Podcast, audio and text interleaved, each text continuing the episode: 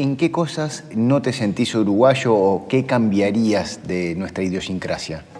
Bueno, yo creo que yo soy un tipo ansioso, por lo tanto el ritmo ese medio lentón que tenemos nosotros me exaspera. Es decir, esa, ese trámite lento de las cosas. Igual no, no, no, no, tenés una imagen ansiosa, ¿no? No, has construido tu imagen como un político, ¿no? Como siempre. Los que me conocen saben que soy ansioso, la sufren. Te pido de ordenar un poco biográficamente la, el movimiento político PDC. Sí. Estamos en, 77, estamos, 78, en dictadura.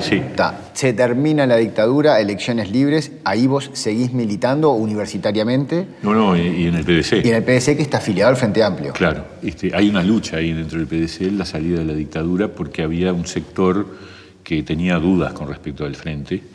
Este, donde además estaba Juan Pablo Terra, el principal referente, y hay una discusión interna donde ganamos los que creíamos que había que permanecer en el frente. ¿Votas ahí? En el 84. 84. Sí. O sea, yo la primera campaña que hago es la del 80, pero como militante pegando pegotines por el no. En... ¿Es verdad que los hacías en los baños públicos del centro? Eh, eh, en realidad el PDC había mandado a hacer este, etiquetas, etiquetas chiquitas, que eh, después le ponían un sello que decía vote no.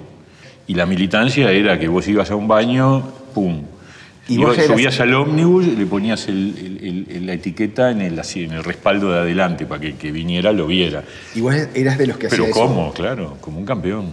Yo militaba también en la, en la Facultad de Derecho, eh, en el gremio. Y ahí sí militábamos gente de todos los partidos. Estaba Juan Miguel Petit, Colorado, este, eh, Jorge Gandini y Pablo Iturral del Partido Nacional, el chileno Rodríguez, yo, Javier Lacida del, del PDC y había un muchacho, eh, Javier, ah, bueno, estaba Eduardo de León, del Partido Socialista, estaba este, Oscar Destuel, que era de la izquierda independiente, y estaba Javier Pérez, que era comunista. Perdón, todos estudiantes de, derecho, que nos reuníamos como un grupo clandestino de la FEU. Y, este muchacho Javier Pérez este, se desplazaba en un taxi con unos volantes de la UJ este, y no sé qué movimiento hizo que el taxista se asustó y había una pinza policial y lo denunció, pero no porque el asunto es que terminó en cana, torturado, etc. Entonces cuando desapareció Javier, eh, el riesgo era para dónde saltaba la pelota, si iba para la UJC o iba para... Y entonces yo, en ese, hubo compañeros que se fueron al interior del país, se fueron a esconder en una estancia, etc. Y yo me fui a casa, levanté un montón de cosas que teníamos, este, y nos fuimos a la casa de Rosana, yo ya estaba noviado, y la prendimos fuego y dormí en la casa de Rosana un par de días. ¿Qué cosas quemaste? Y informes, este, folletos, este, cosas, documentos políticos. Aprovecho que esta digresión. ¿Tú ahí militabas políticamente porque estabas estudiando para ser un universitario o ya sabías que a pesar de que estabas estudiando derecho, que después pasó a ser sociología, vos en realidad lo que querías era hacer carrera política? yo no sé, es muy difícil saber eso. Uno este, era lo que era en ese momento. Yo tenía eh, vocación política, pero en ese momento el objetivo era sacarnos la dictadura encima. Entonces, carreras políticas, uno lo veía tan lejos eso, porque en realidad no había política pública. Lo que hacías lo hacías medio en la semiclan de... Este, Entonces no, no, pensaba, yo por lo menos, y mi barra, mi gente, no pensábamos en carreras políticas. Y cuando salimos de la dictadura y entramos en democracia... Ahí empieza, eh, eh, eh, sí, ahí empieza obviamente la carrera electoral, la ocupación de lugares, este, las candidaturas, sí. Ahí ya te habías recibido... No, cuando empecé el tercer año de Derecho ahí apareció un grado en Sociología en el CLAE, y eso me fascinó haces toda la carrera de sociología. Eso, eso no es una carrera en sentido técnico, porque fueron dos años de cursos y una tesis. se llamó Grado en Sociología para el Desarrollo, que dictaba el CLAE, que tampoco era una institución reconocida. Con lo cual yo dije, bueno, yo tengo que tener un título universitario, por lo tanto seguí Derecho. Y al final me recibí en el 90 ah, mucho tiempo después. De abogado. Te hago todas estas preguntas y ahora, ahora volvemos a, la política, porque también en tu perfil hay una beta académica muy clara. ¿Y nunca pensaste en, en inclinar la balanza más hacia ese lugar desde lo académico? Es que, a ver, de hecho, Facundo, yo conviví con las dos cosas. Este, y, de hecho, cuando la gente dice, estos que viven de la política, Yo viví muy poco tiempo de la política, de toda mi vida laboral. Pero más allá de, de que, de que vivas en el sentido de tu salario, Sí. tú vocacionalmente. Bueno, siempre la vocación más fuerte era la política. Es la política. Sí. Pero la academia me gustaba y, y- y no me fue mal. O sea, yo qué sé, yo he escrito artículos académicos en revistas internacionales, he dado clase en el exterior, tuve una beca Fulbright para, para Estados Unidos por tema de políticas sociales. Estuve en el Sistema Nacional de Investigadores en un par de periodos. Este, ¿Y fui director de la carrera de Ciencias Sociales de la Católica. Fui docente de la maestría de Ciencia Política de la Universidad de la República. o sea, No, es que de hecho ahora que me los contás todos juntos, eh, se podría decir que es más exitosa tu carrera como académico que como político. No sé. Bueno, por todas estas cosas, ¿no? Qué sé, Revistas, no sé, este, Aunque tu vocación sea la, la de la dedicarte a la política, eh, en estas has logrado más cosas. me fue bien, este, me dediqué, eh, estudié, trabajé este, eh, en política. Lo que pasa es que mis opciones eh, siempre fueron vinculadas a opciones minoritarias. PDC en el 84, 89. 89 nuevo espacio. O sea, el PDC se va del frente con batalla del PGP. PDC, PGP y Unión Cívica forman el nuevo espacio de batalla en el 89. y te vas para ahí. Me voy para ahí. Que Batalla vota solo ahí, antes de que Batalla se vaya con Antes de que Batalla se vaya con Sanguinetti. Eso es el 89. Este, eh, bueno, del 89 al 94 se produce la decisión de Hugo de volver al Partido Colorado con Sanguinetti. ¿Y ahí? Y, ahí se produce una crisis.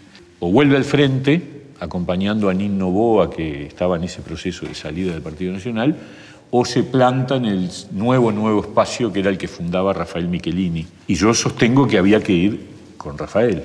Y pierdo. Vas de candidato. No, Perdés en la pierdo la, interna, pierdo la interna en el Partido Demócrata Cristiano y me quedo en el Partido Demócrata Cristiano, en, en una posición crítica, pero me quedo. Y hago la campaña del 94 con el PDC en el encuentro progresista. Y ahí aprendí una cosa que nunca más, A ver. que es no hacer política contra mis convicciones. Pero además yo sentí que estaba haciendo este, eh, campaña porque no me quería ir del PDC, pero a su vez no estaba compartido. Yo quería estar en el nuevo espacio. Entonces, después del 94, cuando el PDC ratifica que va a continuar en el encuentro progresista, en el Frente Amplio, yo digo, bueno, está, yo ya no tengo lugar, y un grupo nuestro de, de demócratas cristianos nos vamos al nuevo espacio. Eso ocurre en el 95 Que votás en la siguiente. como candidato a vice de Como Rafael. candidato a vice. Y diputado. Ahí salgo electo diputado. Salís diputado. En el 99. Y cuando, y cuando el nuevo espacio otra decide irse al Frente Amplio, vos ahí. Ahí se forma el Partido Independiente. Por eso te digo que el Partido Independiente no fue una intención mía, es decir, en realidad fue, nos obligan a salir, como dice la murga, es decir, yo no voy a hacer política contra mis tripas, contra mis convicciones. Mi convicción es plantarme. Bueno, quedé afuera del Parlamento, 10 años. Vos me contás esto y cuando estás con batalla, que se te dice me vuelvo con Sanguinetti, vos le decís que no, pero batalla gana las elecciones y es el vicepresidente Es el de. Sanguinetti. Cuando Michelini te dice vuelvo al Frente Amplio, vos le decís que no, y era obvio que si te ibas ahí, estabas en el partido que iba a ganar las Sí, elecciones. sí. Entonces uno dice, siempre que está en una opción que está por ganar, Pablo Pero es Mieres que- pero es que, va para Lo que atrás. pasa que, no, porque el problema es quién gana. Si yo estoy convencido de que esa propuesta que va a ganar está bien, no tengo dudas, yo acompaño. Es más, yo qué sé, en el 94 yo me quedé en el PDC. El PDC fue en el encuentro progresista. El encuentro progresista estuvo a un punto de ganar las elecciones, ¿te acordás? En el 94 perdió por un punto y medio. Pero me sentía muy mal porque no estaba convencido de, de que ese era el camino. O sea, para mí lo importante es que vos estés en, en línea con lo que crees que hay que hacer con el país. Vuelvo al, al origen de mi compromiso político, que es la preocupación por los débiles. Queremos, en un proceso de cambio, que yo tengo la sensación de que los uruguayos quieren. Y esa mayoría de uruguayos que quieren el cambio, ¿dónde crees que te ven a ti en ese cambio? donde yo creo que estamos parados, que es el centro izquierda, somos Pero, partido socialdemócrata.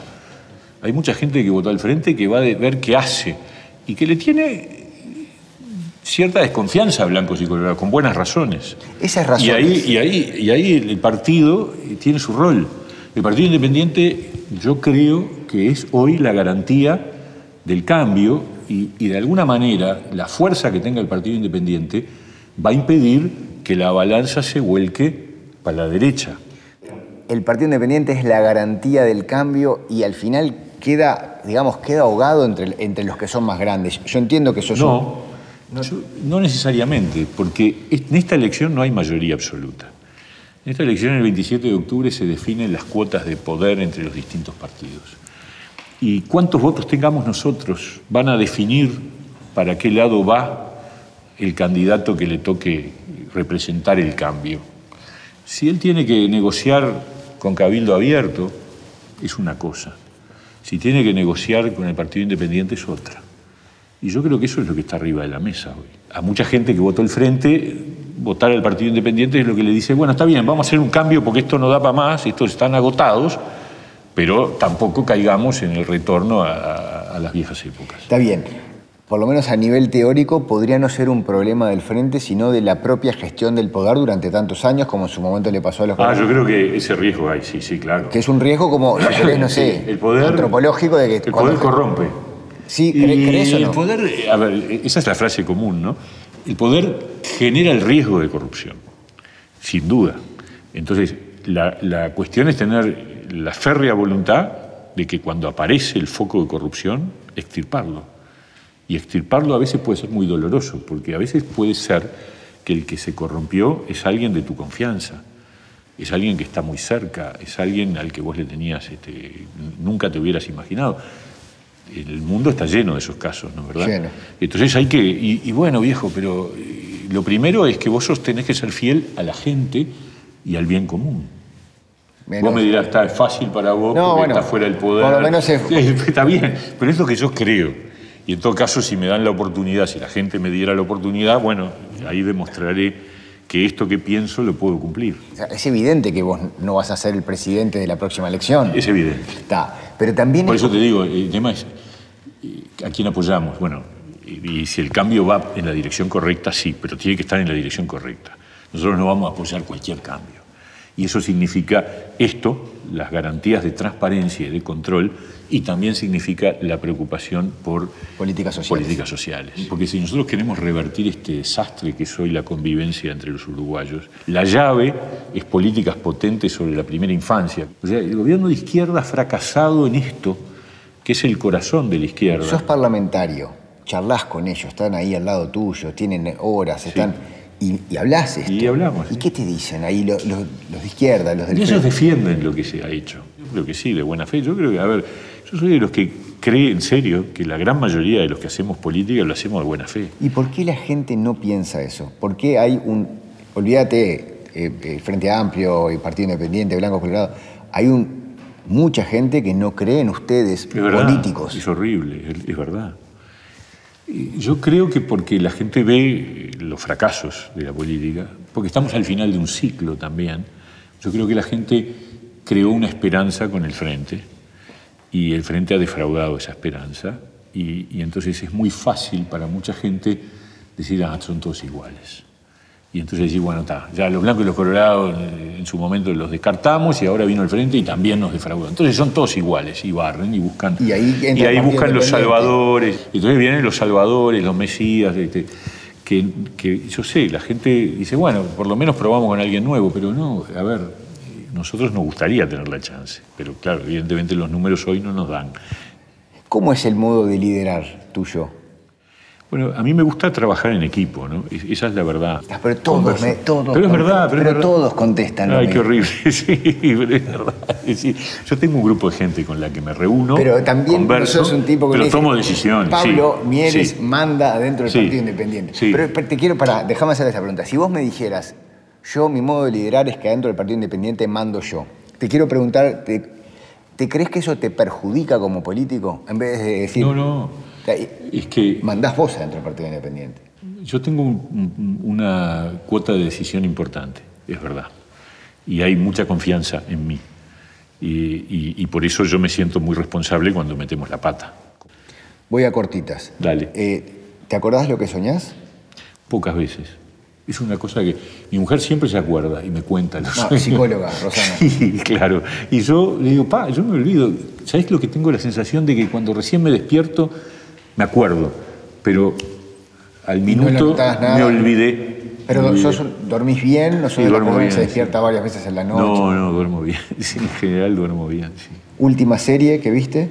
Este, estamos viendo ahora una este, danesa de, de una, no me acuerdo el nombre, pero es de una familia que es, es una cosa rarísima. Ah, la que son protestantes. Sí, exactamente, de la iglesia de Dinamarca. Sí, ¿Cómo es que se llama? ¿Cómo? Algo en que creer. Algo en que creer. Estamos viendo esa.